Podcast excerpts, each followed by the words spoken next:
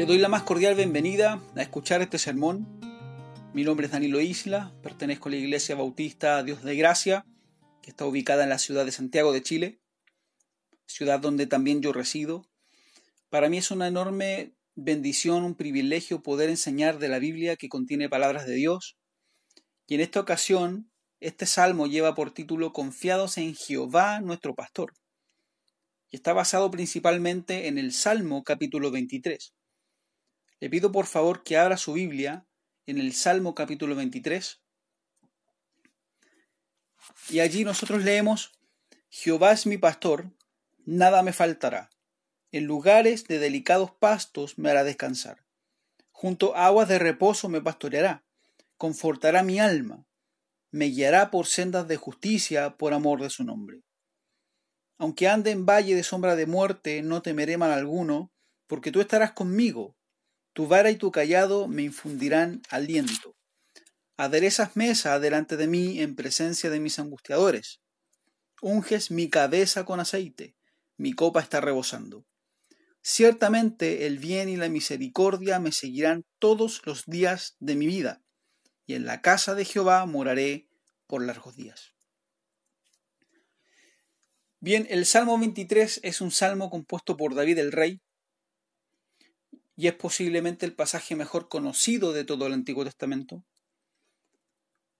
Este es un salmo de confianza, el cual centra todo su mensaje en la confianza y seguridad en Dios como protector. Y los salmos de confianza fueron revelados por Dios para mostrar que se puede confiar en Él, que es posible confiar en Él. Porque Dios se deleita en saber que a aquellos que creen en Él le confían sus vidas y confían en lo que Él decide darles. Y estos salmos nos ayudan a expresar nuestra confianza en Dios, independiente de cuál sea nuestra circunstancia. Y su forma de uso también revela cuán importante ha sido. Por ejemplo, en el judaísmo es tradición cantar este salmo durante la tercera comida del Shabbat, así como antes de la primera y segunda comida en algunas comunidades judías. Los judíos también lo recitan en presencia de una persona fallecida, tanto en el ritual religioso llamado Shemira, que consiste en vigilar el cuerpo antes del entierro, como también es recitado en el propio servicio funerario.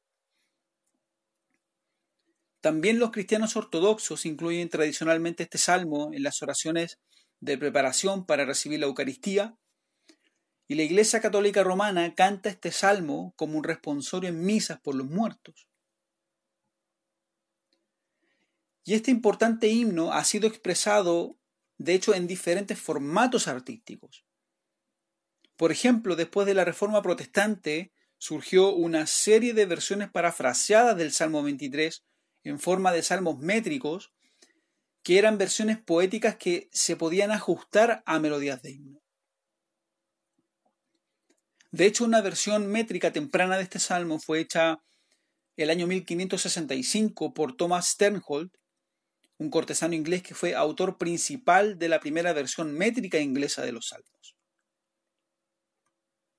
Y una de las versiones métricas más conocidas del Salmo 23 es el himno cristiano que se llama El Señor es mi pastor, que fue publicado cerca del año 1650, atribuido ampliamente a Francis Rose. Y otro himno cristiano popular que se basa en el Salmo 23 es uno que se titula El Rey del Amor mi pastor es, que fue escrito por Henry Baker el año 1868. También Jonathan Eastman, quien fue un pintor estadounidense, fabricó la famosa pintura en óleo sobre madera, esto fue el año 1863, llamada El Señor es mi pastor. Y bueno, durante el siglo XX, múltiples compositores, tanto creyentes como seculares, han basado composiciones en este salmo, el Salmo 23. Y aprecio mucho una frase escrita por James Montgomery Boyce, quien fue un teólogo, maestro bíblico, autor y pastor estadounidense. Él escribió en una oportunidad lo siguiente. Millones de personas han memorizado este salmo, incluso aquellos que han aprendido otras pocas porciones de la escritura. Ministros lo han utilizado para consolar a personas que están pasando por severas pruebas personales, por enfermedades o que están muriendo. Para algunos, las palabras de este salmo han sido las últimas que han dicho en vida. Hasta allí las palabras de James Montgomery. Y en cuanto al trasfondo de este salmo, David inició como un pastor de ovejas. Él entonces conocía bien el trabajo de un pastor ovejero. Y de hecho pudo pensar en Dios en términos poéticos como un fiel y hábil protector de sus ovejas. David fue un pastor de ovejas, así lo leemos en Primera de Samuel, capítulo 16, versículo 11. Allí dice, entonces dijo Samuel a Isaí, ¿son estos todos tus hijos? Y él respondió, queda aún el menor, que apacienta las ovejas. Y como tal, David tuvo que enfrentar los peligros más agresivos que acechaban el redil al que cuidaba. Eso lo leemos en 1 Samuel capítulo 17, versículos 34 al 36. Allí leemos, David respondió a Saúl, Tu siervo era pastor de las ovejas de su padre. Y cuando venía un león o un oso y tomaba algún cordero de la manada, salía yo tras él y lo hería, y lo libraba de su boca. Y si se levantaba contra mí, yo le echaba mano de la quijada y lo hería y lo mataba. Fuese león, fuese oso, tu siervo lo mataba. Entonces David sabía que Dios, que es infinitamente poderoso, le protegía y es muy posible que David haya pensado en su antigua función antes de ser rey para describir la obra protectora de Dios. Y así como las ovejas a las que él pastoreó, él se vio enfrentado a muchos peligros y riesgos. Por ejemplo, él fue cruelmente perseguido por el rey Saúl y también fue cruelmente perseguido por su propio hijo Absalón para darle muerte. En todo tiempo David dio la protección del único Dios confiable. Y aun considerando este punto, David no menciona en qué circunstancias o contexto escribió este salmo. Y posiblemente Dios lo permitió así para que cualquiera sea nuestra aflicción, sepamos que en Jehová, nuestro pastor, podemos confiar y nada nos faltará. El tema de este salmo es que Dios es pastor, rey, anfitrión, es decir, un protector y una guía confiable. Este salmo nos muestra que debemos seguirle y obedecer sus mandamientos. Él es nuestra única esperanza de vida eterna y seguridad. Por lo tanto, podemos fortalecernos mediante este salmo. Aunque lo haya escrito David en un tiempo específico, asociado a una situación específica, porque él reconoce que Dios hace lo que hace por amor de su nombre, lo que significa que es su naturaleza hacerlo, y además se complace en hacerlo. Por consiguiente, Jehová revela este salmo y en él nos promete que nada nos faltará. Y lo primero que promete que no nos faltará es la convicción principal, que está contenida en el primer versículo, y allí leemos, Jehová es mi pastor, nada me faltará. La primera declaración del salmista es que Jehová es su pastor. Él pudo haber escrito que Jehová es un pastor o Jehová es pastor simplemente, pero escribió mí. El término posesivo mí da a entender que el salmista sostenía una relación personal con Dios. No era para él un Dios lejano, sino uno con quien se relacionaba.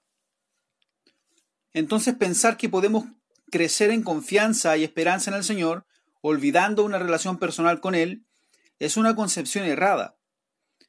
Por lo tanto, la pregunta es cómo podemos relacionarnos con Él. Podemos relacionarnos con Él orando con frecuencia, es decir, conversando con Él constantemente, leyendo la Biblia para conocerle más, pasar tiempo con otros cristianos que entienden mejor a Dios que nosotros y conversar de Él, escuchar sermones bíblicos, y alabarle, por ejemplo. Pastor es un término usado con un sentido metafórico que era usado tanto en Israel como en otras naciones del antiguo cercano oriente como un título del rey o líder. De hecho, algunas fuentes egipcias, babilónicas y asirias también consideran que el título pastor es un título real. Y es por esto que las tribus de Israel reconocieron que Jehová había dicho a David que él apacentaría a su pueblo como rey. Leemos en 2 de Samuel capítulo 5 versículo 2 lo siguiente. Y aún antes de ahora, cuando Saúl reinaba sobre nosotros, eras tú quien sacabas a Israel a la guerra y lo volvías a traer. Además, Jehová te ha dicho, tú apacentarás a mi pueblo Israel, y tú serás príncipe sobre Israel. Y en el cercano oriente, curiosamente, el título de pastor rara vez era usado para referirse a los dioses de las naciones, o tal vez ninguna vez. Razón por la que la mención del Dios único y verdadero como un pastor lo hace diferente y especial. El término pastor entonces no solo contiene la idea de la protección de Dios, sino también de su autoridad. Y debemos resistirnos a la idea de solo ver este salmo como una mera oferta de protección, porque es también un llamado a la sumisión. Jamás nos vamos a sentir confiados en Dios si no estamos sometidos completamente bajo su autoridad y cuidado. Es imposible acudir a Él solo cuando estamos en peligro y no tener la intención de someterse a su autoridad. El Hijo de Dios vive bajo su autoridad, aunque a veces, debido a nuestra dureza de corazón, lo olvidemos. Pero siempre es posible recordar que Él es nuestra autoridad. Dios no es solo nuestra protección, es también nuestra autoridad más excelsa. Y permítame preguntarle, ¿quién es su pastor hoy en día? ¿Usted mismo es su pastor? ¿Otra persona es su pastor en este sentido?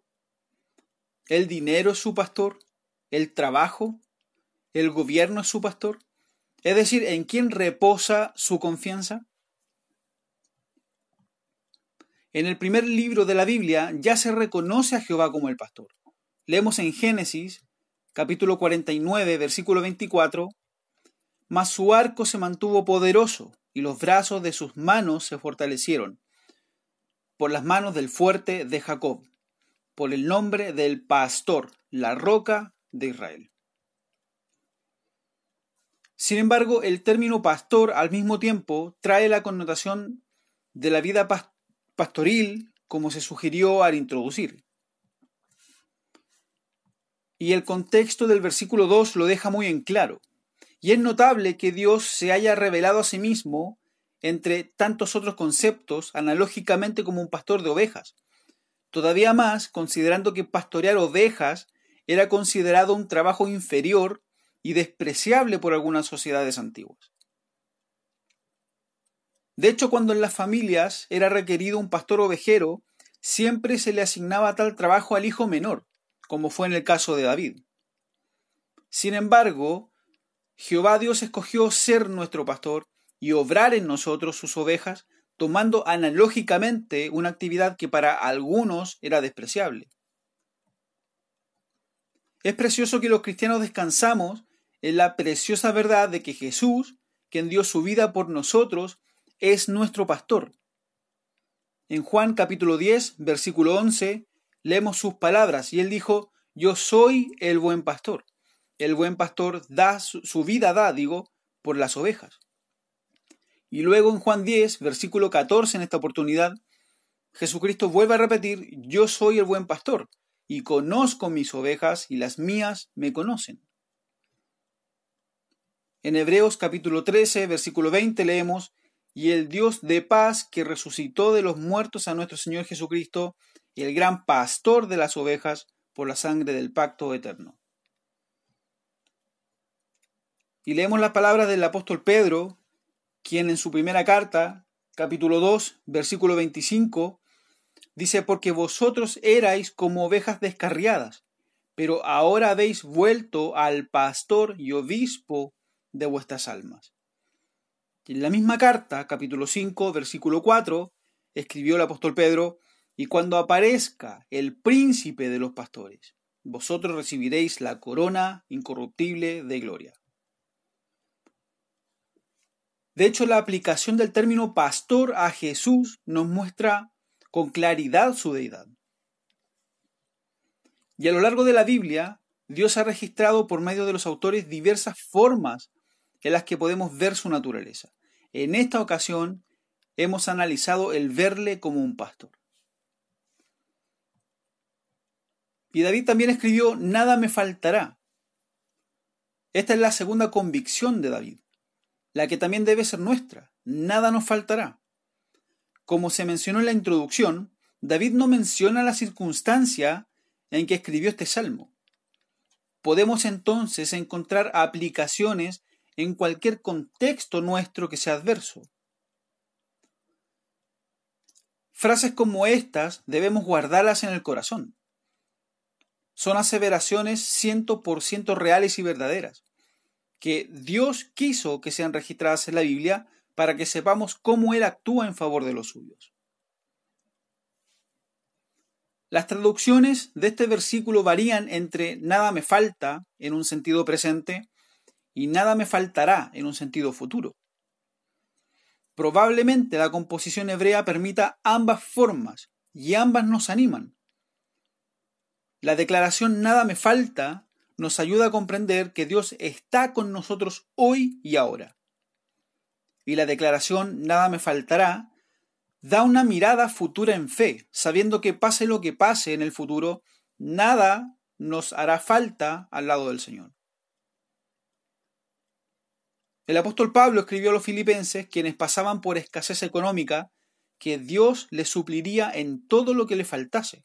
Leemos en Filipenses capítulo 4, versículo 19, Mi Dios pues suplirá todo lo que os falta conforme a sus riquezas en gloria en Cristo Jesús. En realidad cometeríamos un error si pensamos que nada me faltará, que esta declaración está directamente asociado a lo material y económico. El término también podría llegar a entenderse como que no desfalleceremos, no seremos abatidos, etc. Y como hijos de Dios nada nos faltará. Si usted está desempleado, nada le faltará. En los momentos en que necesite sabiduría, nada le faltará. Cuando esté en medio de una situación compleja, nada le faltará. Cuando haya una enfermedad riesgosa, nada le faltará. Aunque no haya ingresos suficientes para su provisión, nada le faltará. Cuando necesite proveer a su familia, nada le faltará. Aunque entre comillas nos falte todo, al lado del Señor, nada nos faltará. Y la mejor manera de entender que nada nos faltará es mirando al mismo contexto que describe David en todo el Salmo. Y el hecho de que nada nos faltará no encuentra respaldo en nuestras capacidades, en nuestros talentos o en nuestra posición social, sabiduría propia, inteligencia, etc., sino en la verdad de que Jehová es mi pastor. Y en segundo lugar, el Señor, mediante este salmo, nos recuerda que no nos faltará descanso, consuelo ni refrigerio. Leemos en el versículo 2, en lugares de delicados pastos me hará descansar, junto a aguas de reposo me pastoreará. David escribió, en lugares de delicados pastos me hará descansar. O también es posible traducirlo como en lugares de verdes pastos me hace descansar. Bueno, era propio de la vida pastoril que el pastor de las ovejas busque un lugar de pastos verdes para proveer y alimentar al ganado que guiaba. En un área desértica las ovejas no tenían la capacidad de autodirigirse a las zonas de pastos verdes para ser alimentadas. El pastor conocía bien esos caminos y esos lugares. A diferencia de hecho de las cabras, que son muy independientes, las ovejas dependen del pastor para encontrar pasto y agua. Los pastores también proveen refugio, medicación y ayudan los partos a las ovejas. En resumen, las ovejas están prácticamente indefensas sin el pastor. Y qué cuadro tan perfecto de nuestra propia realidad como ovejas que pertenecemos al Señor. Porque sin Él no hacemos nada. No somos independientes, sino que dependemos en un 100% de Él. Dependemos de Dios para nuestro alimento espiritual, para nuestro cuidado, dependemos de Dios para nuestra restauración, dependemos de Dios para guía decisiones, dependemos de Dios para nuestra protección, es decir, únicamente en Dios, nuestro pastor y en nadie más. Como hijo de Dios a veces podemos olvidar la realidad de la absoluta dependencia que tenemos en Dios y luego comenzar a actuar como si fuésemos independientes. Entonces sería bueno que día a día, en humildad, reconozcamos vez tras vez que dependemos de Dios en todo. De hecho, en el Nuevo Testamento a la iglesia se le llama de rebaño. En Hechos capítulo 20, versículos 28 y 29 leemos, Por tanto, mirad por vosotros y por todo el rebaño en que el Espíritu Santo os ha puesto por obispos, para apacentar la iglesia del Señor, la cual él ganó por su propia sangre. Porque yo sé que después de mi partida entrarán en medio de vosotros lobos rapaces que no perdonarán al rebaño. Tanto la iglesia entonces como cada miembro que la compone no tiene independencia. Estamos sujetos en dependencia de Dios como ovejas. Y esta figura de los verdes pastos para descansar sugiere que Dios, nuestro pastor, está siempre dispuesto a hacernos descansar luego de un tiempo de angustia y tensiones. Parece que habla de una restauración emocional. En medio de dificultades quizás queremos buscar nuestras propias fuentes de sosiego y consuelo, pero por nuestra cuenta o nuestros medios jamás llegaremos a un estado de tranquilidad y paz. Si buscamos medios propios para mantenernos en calma frente a las aflicciones, es más probable que debido a nuestra limitación humana busquemos fuentes que nos lleven a pecar. Tenemos que esperar en Dios, que Él nos dirija a lugares de sosiego, porque Él los conoce mejor. Por eso, en medio de las dificultades o momentos de temor, la reacción inmediata debe ser pedir a Dios sabiduría. Eso lo leemos en Santiago capítulo 1, versículos 2 hasta el 5. Allí leemos, hermanos míos, tened por sumo gozo cuando os halléis en diversas pruebas, sabiendo que la prueba de vuestra fe produce paciencia. Mas tenga la paciencia su obra completa para que seáis perfectos y cabales sin que os falte cosa alguna. Y si alguno de vosotros tiene falta de sabiduría, pídala a Dios, el cual da a todos abundantemente y sin reproche, y le será dada. Luego en este versículo, David escribe, junto a aguas de reposo me pastoreará. O también se puede traducir como aguas de reposo me conduce. Además de alimentar al rebaño, el pastor debía proveerle de agua llevándole a descansar cerca de un arroyo de aguas corrientes. Nuevamente se refuerza la idea de que es el Señor quien sabe y puede conducirnos a lugares de descanso, lugares de consuelo, de sosiego, de tranquilidad y de provisión. Dios está dispuesto a consolarnos y darnos tranquilidad aunque pasemos por momentos de inseguridad, de temores y aflicciones.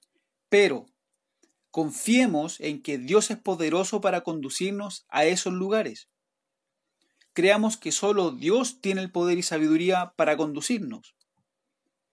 Sometámonos a Él para que sea el único en darnos refrigerio. No nos revelemos a su conducción intentando salir de la aflicción por nuestros propios medios. Busquémosle, alabémosle y pidámosle sabiduría y guía. Y tercero, Mediante este salmo, Dios nos hace entender que no nos faltará guía para la obediencia y santidad. Leemos en el versículo 3, confortará mi alma, me guiará por sendas de justicia por amor de su nombre. La declaración confortará mi alma también se puede traducir como restaura mi alma. Y este versículo en nuestra traducción da a entender que el salmista dice, que Dios renueva sus fuerzas o que le da fuerzas.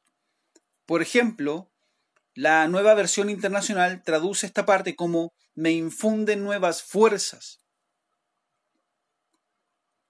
La nueva traducción viviente lo expresa como Él renueva mis fuerzas.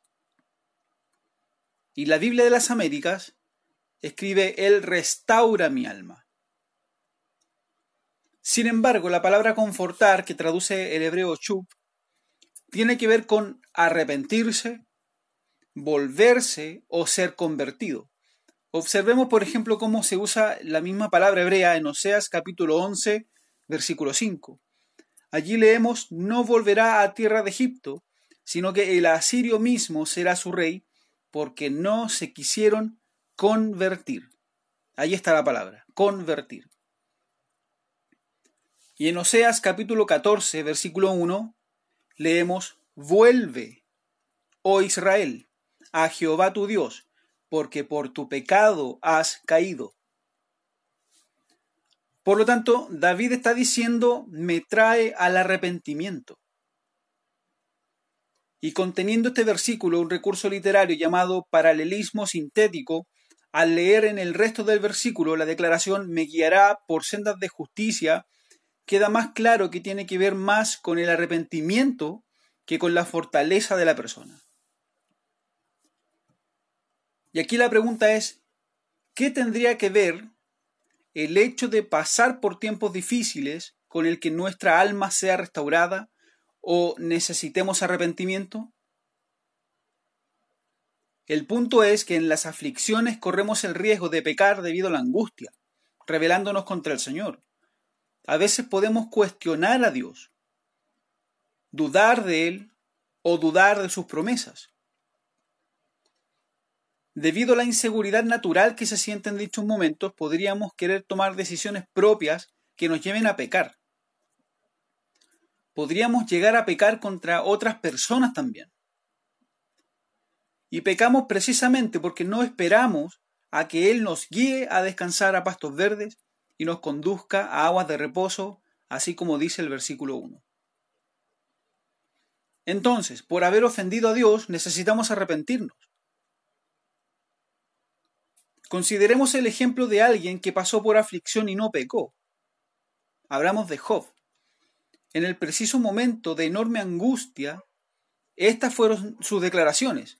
En Job capítulo 1, versículos 21 y 22 leemos, y dijo, Desnudo salí del vientre de mi madre, y desnudo volveré allá. Jehová dio y Jehová quitó. Sea el nombre de Jehová bendito. En todo esto no pecó Job, ni atribuyó a Dios despropósito alguno. Y luego, un poco más adelante, en Job capítulo 2, versículos 9 y 10, leemos, Entonces le dijo su mujer, ¿aún retienes tu integridad? Maldice a Dios y muérete. Y él le dijo, como suele hablar cualquiera de las mujeres fatuas, has hablado. ¿Qué? ¿Recibiremos de Dios el bien y el mal no lo recibiremos? En todo esto no pecó Job con sus labios. En los momentos de dudas, angustias, aflicciones, temor o cansancio, tenemos que hacer un esfuerzo de estar conscientes y no pecar con nuestras actitudes. Alabemos al Señor en vez de actuar sin pensar. Pero si pecamos, sepamos que Dios nos llevará a arrepentirnos del mal hecho, así como dice en 1 de Juan capítulo 2 versículos 1 y 2. Luego el salmista escribe, me guiará por sendas de justicia. También se puede traducir como me guía por senderos de justicia. Y al ser un paralelismo sintético, estas palabras refuerzan el hecho de que Dios le lleva al arrepentimiento guiándole por sendas de justicia. La palabra justicia transmite las ideas de rectitud, conformidad a la ley y liberación. Por lo tanto, parece claro que el salmista se refiere a que Dios le restaurará a la santidad si ha pecado. No es extraño que Dios utilice los momentos de menos calma en nuestra vida para conducirnos a sendas de justicia. Por ejemplo, el salmista escribe en el Salmo 119, versículo 67, antes que fuera yo humillado, descarriado andaba, mas ahora guardo tu palabra. Y luego, en el mismo capítulo 119, versículo 71, escribe, bueno me es haber sido humillado para que aprenda tus estatutos. Y termina diciendo el salmista que Dios le guiará por sendas de justicia por amor de su nombre. La palabra nombre, que traduce un término hebreo, Shem, aquí habla del carácter total de Dios. Y esto quiere decir que es su naturaleza hacerlo y que se complace en hacerlo. Es propio de Dios guiar a los suyos por senderos de justicia. No nos dejará sin obtener provecho de las situaciones adversas. Esta declaración quiere decir que Dios se complace en sí mismo, en todo su ser y en su naturaleza. Y siempre Dios actuará conforme a su naturaleza. Cuando somos llevados a sendas de santidad, Él se glorifica a sí mismo y da honra a su propio ser. Y esta hermosa declaración nos debe cuidar de mirarnos a nosotros mismos como dignos o tenidos como el centro de todo porque Dios nos protege y cuida. Dios hace lo descrito por estos versículos para exhibir su propia gloria, su gracia, para exhibir su honor, y no lo hace para méritos nuestros. Y luego, en cuarto lugar, Dios nos recuerda que no nos faltará protección en las experiencias oscuras. Y leemos en el versículo 4, aunque ande en valle de sombra de muerte, no temeré mal alguno, porque tú estarás conmigo. Tu vara y tu callado me infundirán aliento. Aquí la declaración aunque ande anuncia que Dios no evitará necesariamente que pasemos por experiencias aterradoras. Él no promete evitarlas, pero promete darnos herramientas para enfrentarlas. Aquí en este versículo la palabra muerte puede actuar como un superlativo para referirse a la total oscuridad, es decir, oscuro como la muerte. La frase valle de sombra de muerte habla de una experiencia aterradora, una experiencia oscura y temible. Esta fraseología era empleada para referirse a un ambiente amenazador y peligroso. Y nos surge la pregunta, ¿Es Dios malvado por permitir que pasemos por esas experiencias? Claro que no. Si no pasáramos esas experiencias y si Él no las permitiera, ¿cómo podríamos ver su gran poder, su gran amor y su protección? Estas palabras las inspiró Dios a David y Dios sabe de antemano que pasaremos esos valles de sombra de muerte. ¿Acaso Él no tiene desde ya la disposición de cuidarnos en las futuras experiencias aterradoras? Por supuesto que sí. Y escribe David, no temeré mal alguno. David había pasado varias experiencias oscuras en su vida, ya había visto la provisión de Dios y le había conocido mejor, entonces él ya podía decir que en su próxima adversidad no temería mal alguno. Y suena casi paradójico no temer cuando atravesamos experiencias que nos afligen. De hecho, el mundo es incapaz de lograr y entender esto. Y es sabido que no es muy fácil. Declarar no temo, luego de que hemos atravesado aflicciones, puede ser concebible, declarar no temo, aún en medio de la aflicción, porque en medio de ella hemos visto la provisión de Dios, también es concebible. Sin embargo, declarar no temeré, aunque no sepamos cuál aflicción vamos a enfrentar en el futuro, es muy difícil, pero jamás imposible de concebir. Decir no temeré a lo que venga en el futuro depende de una fe que se desarrolla al conocer mejor a Dios al conocer mejor sus atributos y también conocer su forma de actuar con sus hijos. Por otro lado, a veces podríamos no temer ciertas categorías de aflicciones, porque no las vemos tan peligrosas para nuestra vida. Quizás sí podríamos temer otras, porque representan un mayor riesgo para nosotros. Sin embargo, tener la confianza del salmista es nuestro objetivo Él no temerá ningún tipo de mal. Es por eso que escribe, no temeré mal alguno. Ningún tipo de mal.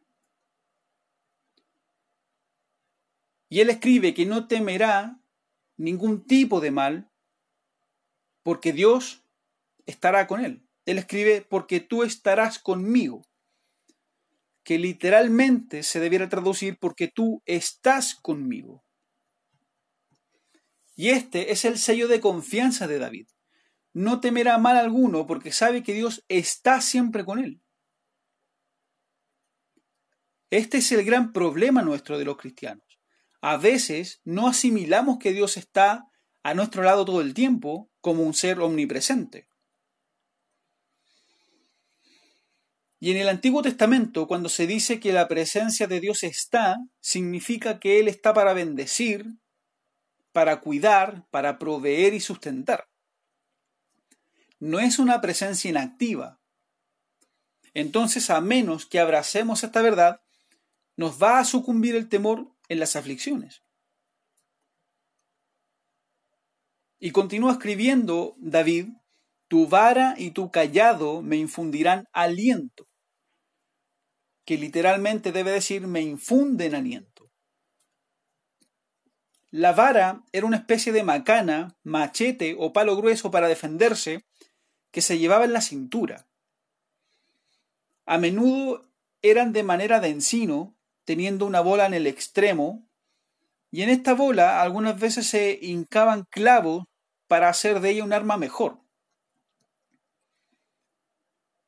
Es muy útil para la protección y ningún pastor iría sin ella.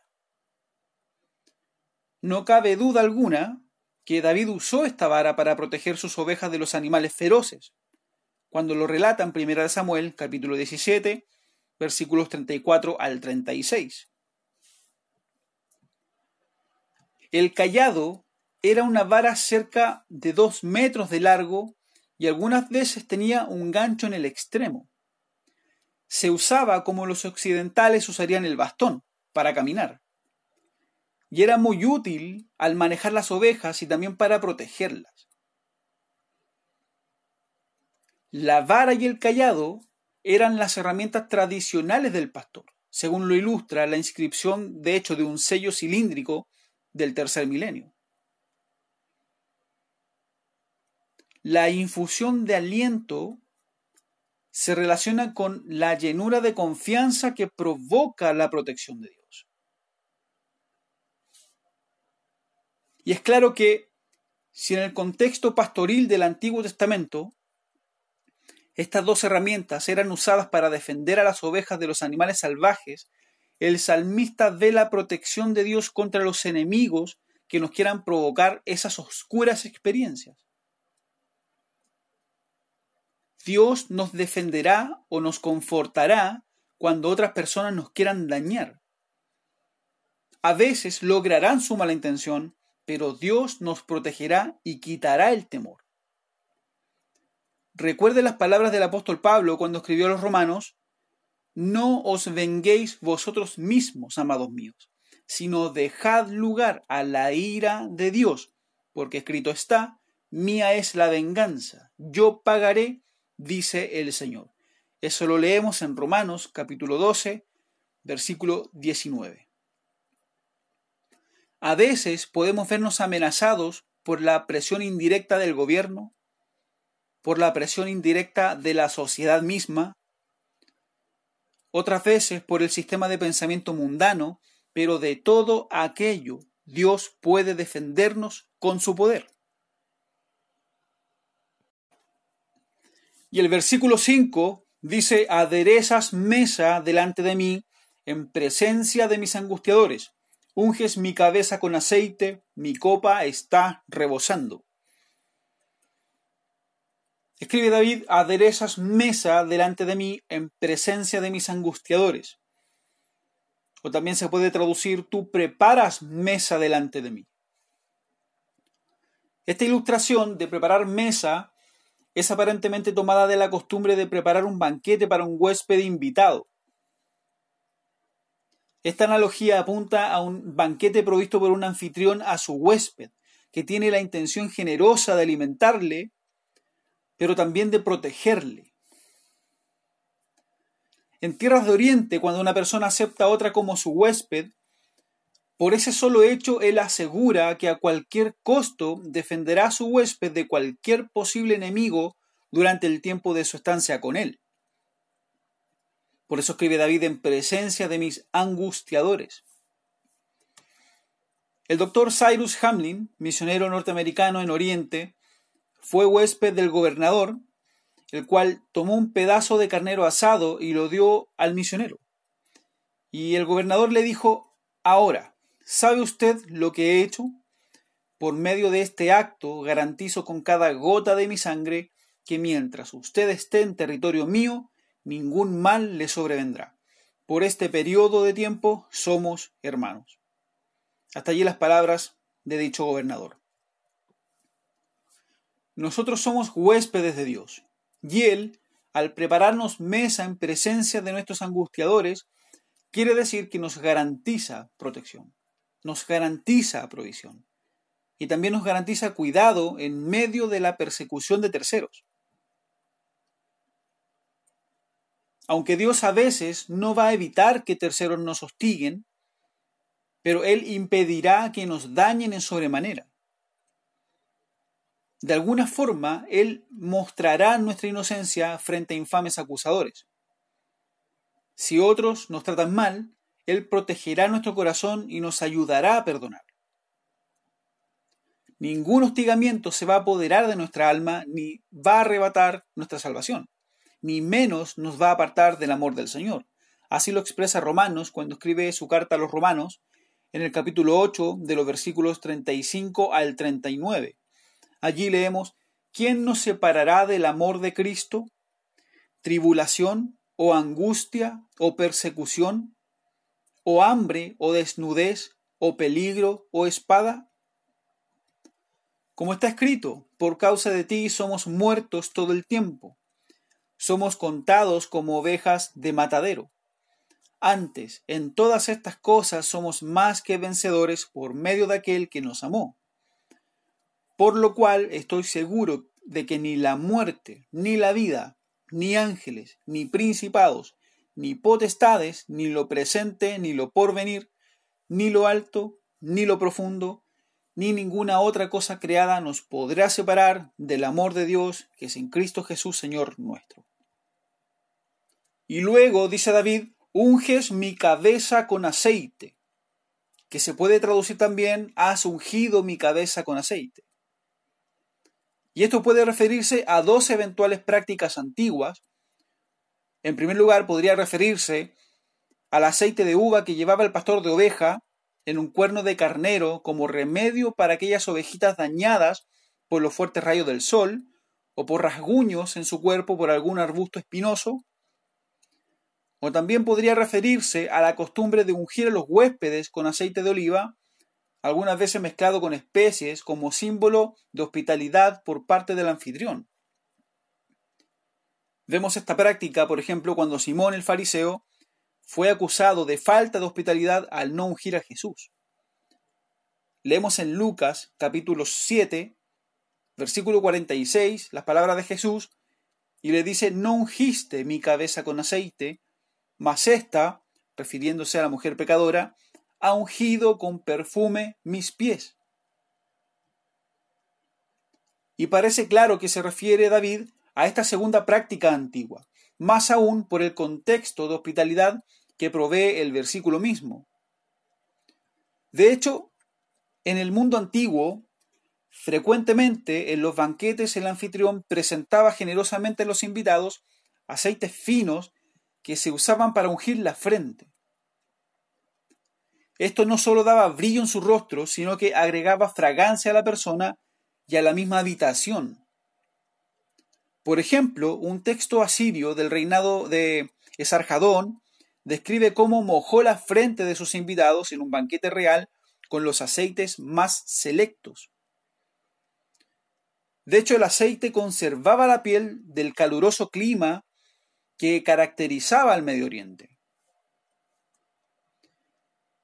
Y en esta parte, para ungir, se usa el hebreo dachen, que también se puede traducir como engordar, engordado, y se utiliza figurativamente para dar la idea de satisfacer o como símbolo de fiesta y alegría. Y el hecho de que Dios unja nuestra cabeza con aceite significa que nos ofrece una satisfactoria hospitalidad en los momentos más difíciles de la vida.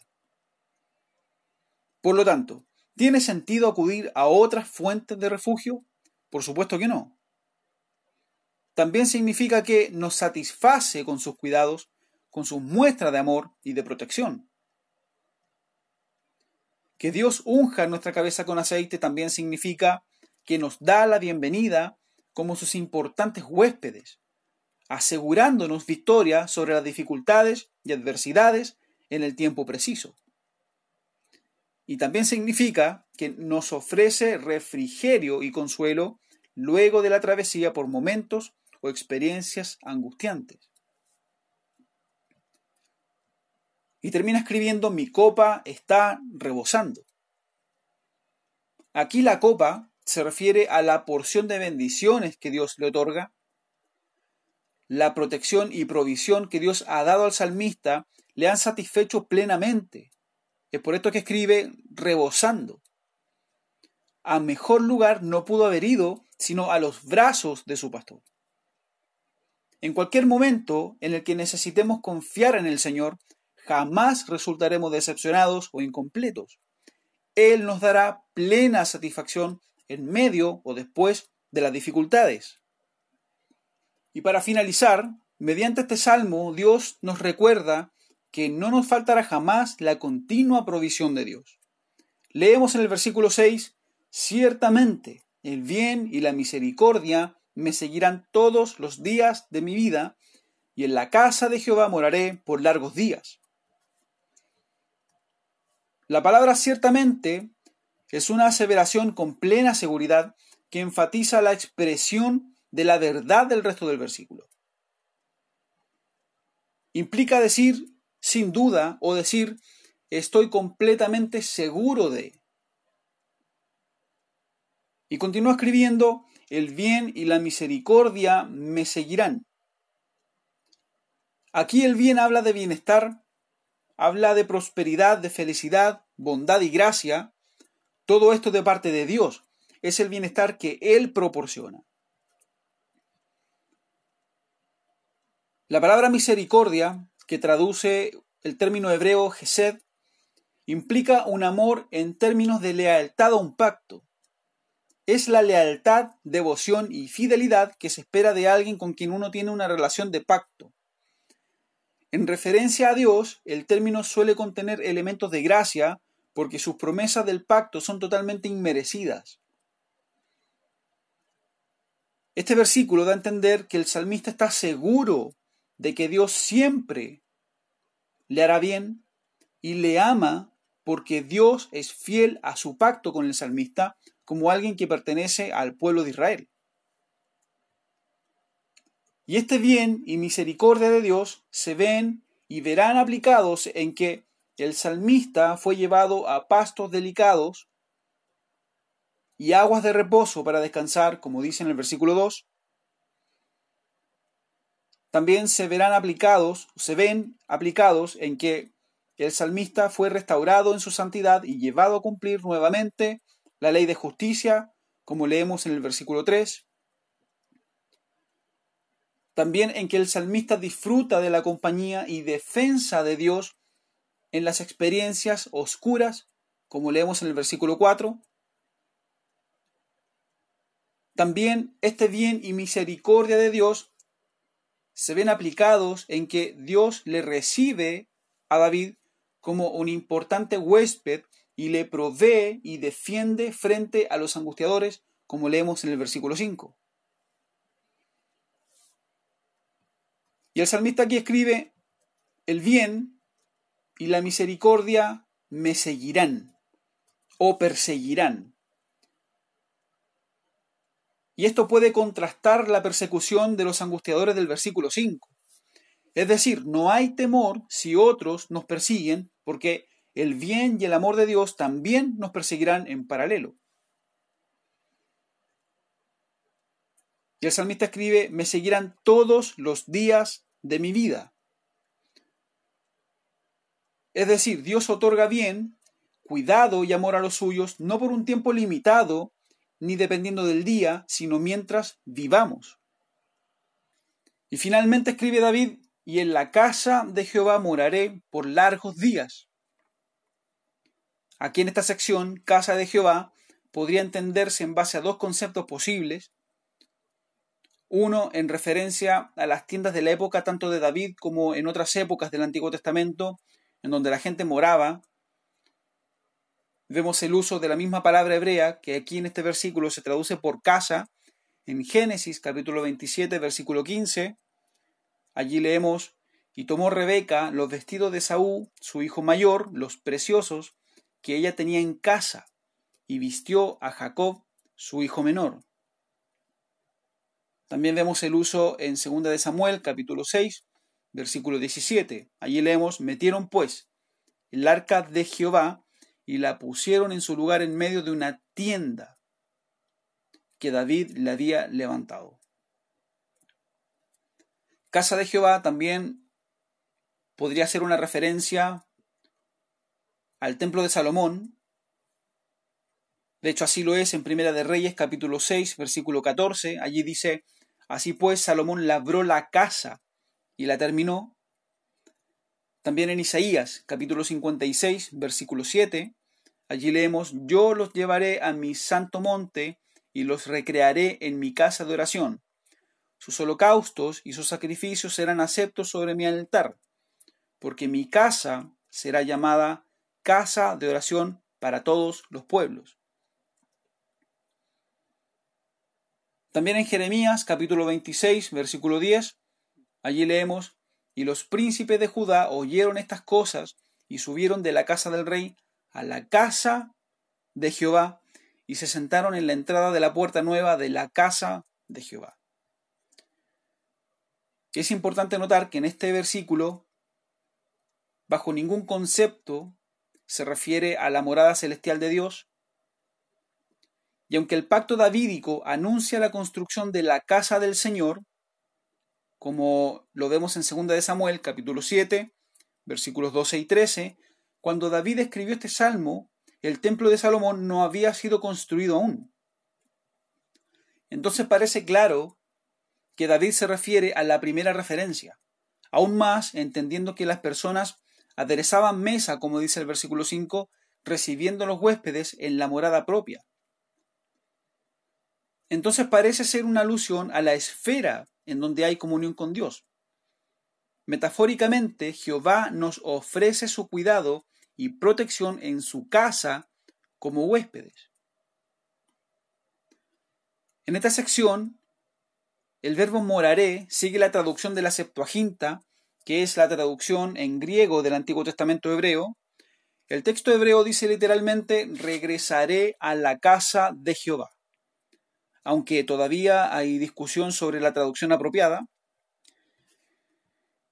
Y algunos sugieren que si la traducción correcta es morar, siguiendo la Septuaginta, se hace alusión al oficio sacerdotal para el salmista, debido a que los sacerdotes eran los únicos habitantes del recinto del templo.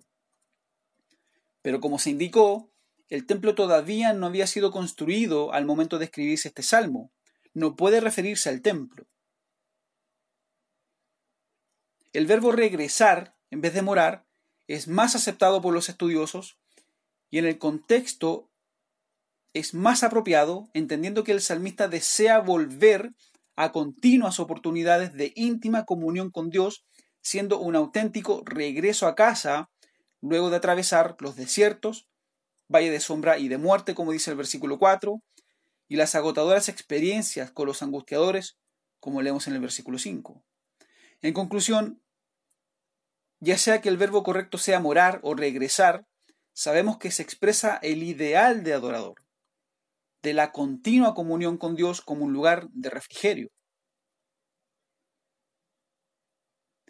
Y la declaración por largos días indica en realidad para siempre o toda mi vida.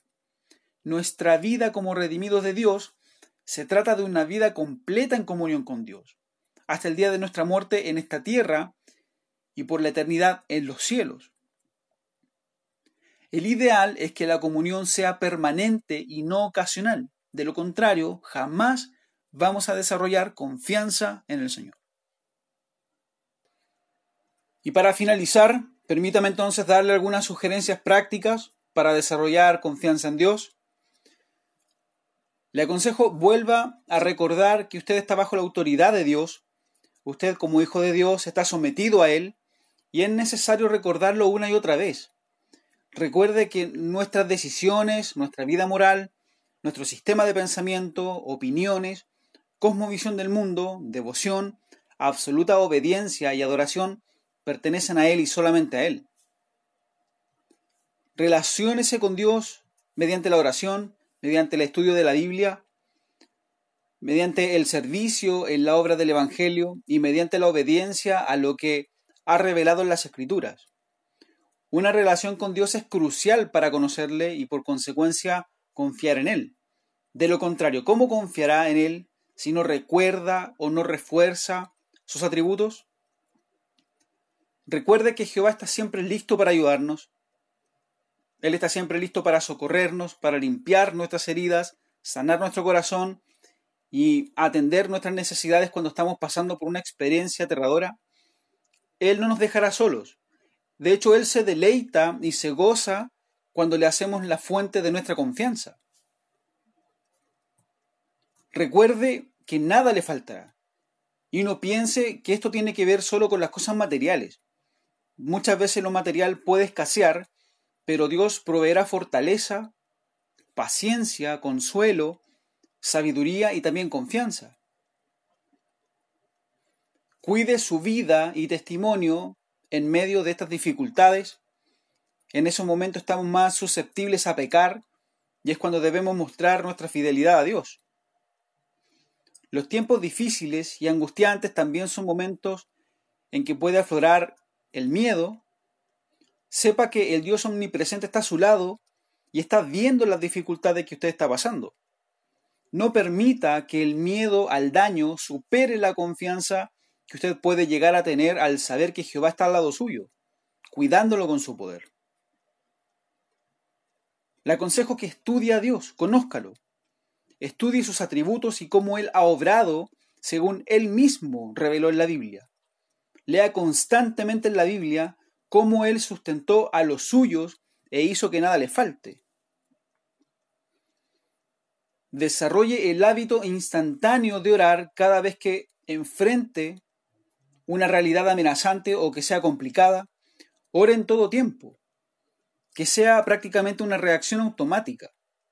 Exprésele a Dios todo lo que siente, incluyendo sus miedos, sea sincero con Él y pídale que le ayude con sabiduría y fortaleza para enfrentar todas las cosas. Finalmente le sugiero que pase tiempo con cristianos maduros y que sean también entendidos en las escrituras, que le ayuden con consejería sabia y que le recuerden cuánto usted puede llegar a confiar en Dios. Pase tiempo con estos cristianos maduros, que mediante sus propias experiencias puedan transmitirle cómo Dios les ha pastoreado en sus situaciones más difíciles.